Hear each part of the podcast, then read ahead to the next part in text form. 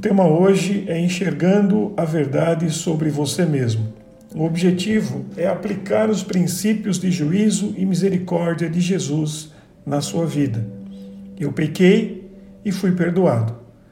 Quanto melhor você conseguir enxergar essas duas verdades, menor será a sua atitude julgadora e mais misericordioso se tornará. Paulo conta a verdade terrível quando escreve: Não há nenhum justo, nenhum sequer. Não há ninguém que entenda, ninguém que busque a Deus. Todos se desviaram, tornaram-se juntamente inúteis. Não há ninguém que faça o bem, não há nenhum sequer, pois todos pecaram e estão destituídos da glória de Deus. Como ele escreve em Romanos 3, versos 10 a 12 e verso 23. Eu pequei, você pecou. Quando fingimos que não pecamos, temos problemas com o julgamento. Pessoas que agem como se nunca tivessem pecado são as mais julgadoras sobre a terra. As que pensam que os únicos pecados que cometeram são faltas leves são as mais julgadoras que você já encontrou. Como cristãos, deveríamos ser as pessoas menos julgadoras de todas, porque sabemos quanto fomos perdoados.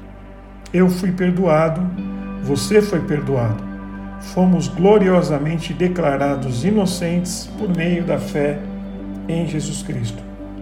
Quando a palavra de Deus me ajuda a enxergar claramente ambas as verdades, pequei e fui perdoado, isso me dá força para praticar o estilo de vida que Jesus deixou como modelo.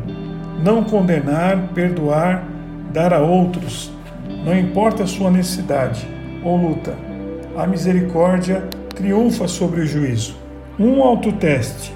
A lista de perguntas a seguir o ajudará a testar-se nessa área de julgamento com o alvo de que você desenvolva seus relacionamentos. Essas perguntas serão desafiadoras.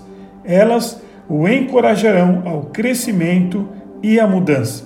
Se estiver disposto primeiro a fazê-las a você mesmo e então ouvir a resposta de Deus, três coisas acontecerão. Você será mudado. A integridade substituirá a hipocrisia em áreas escondidas na sua vida. Segundo, seus relacionamentos serão mudados. Eles tomarão o ar fresco da misericórdia. E terceiro, as pessoas à sua volta serão mudadas. Elas experimentarão o toque amoroso e misericordioso de alguém que sabe tirar o cisco do olho de um irmão. Jesus escolheu a imagem perfeita quando falou sobre tirar o cisco do olho de alguém. O olho é uma região muito sensível do corpo. Se alguém quer tirar algo do meu olho, precisa ser alguém em quem eu confio. Não vou deixar qualquer pessoa mexer no meu olho e maltratá-lo. A maneira de conquistarmos esse tipo de confiança é mostrar às pessoas que amamos e estamos trabalhando também em nossa vida. Então, pergunta sobre ignorar a viga no meu olho. O que eu sei ser verdade e estou fingindo que não é? No meu relacionamento com as pessoas, no meu relacionamento com Deus, nos meus pensamentos, nos meus negócios, nas minhas finanças, na minha recreação. Às vezes, percebo que estou cheio de ansiedade ou raiva. O que pode estar causando esses sentimentos? Há algo que Deus me disse para fazer e eu ainda não fiz? Tenho focalizado os pecados dos outros a fim de me esconder dos meus próprios pecados? Perguntas sobre tirar a viga do meu olho. Eu confessei o meu pecado a Deus? Confessei o meu pecado a outra pessoa e busquei o perdão? Tenho um parceiro de prestação de contas com quem me encontro regularmente para minha saúde espiritual? Se estou lutando com o vício, o que está me impedindo de entrar em um programa de recuperação? Fiz restituição se necessária em casos em que enganei ou prejudiquei alguém? Há alguém que preciso perdoar?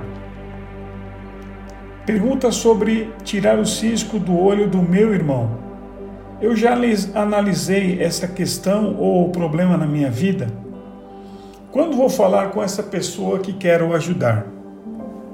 Como devorar especificamente antes da nossa conversa? De que maneira posso formular as ideias para que transpareçam um espírito de misericórdia? O que vou fazer se a pessoa reagir bem à nossa conversa? É preciso definir de antemão que tipo de conselho ou apoio você poderá dar. O que vou fazer se a pessoa não reagir bem à nossa conversa? Defina de antemão amar, mesmo que seja menosprezado ou desprezado. Ao concluir esses dias de estudo do princípio, assim como julgar os outros você será julgado, convido a se unir a mim nesta oração. Jesus, estou ouvindo as tuas palavras e estou convicto. Vejo que tu falas de mim no ensino de Mateus 7. Quem entre nós já não percebeu o cisco no olho do irmão enquanto ignoramos a viga no nosso olho?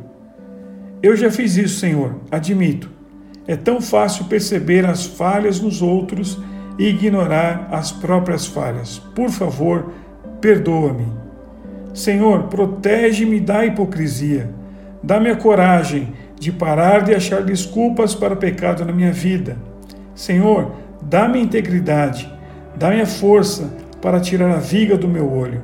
E Senhor, ajuda-me a ser uma pessoa misericordiosa.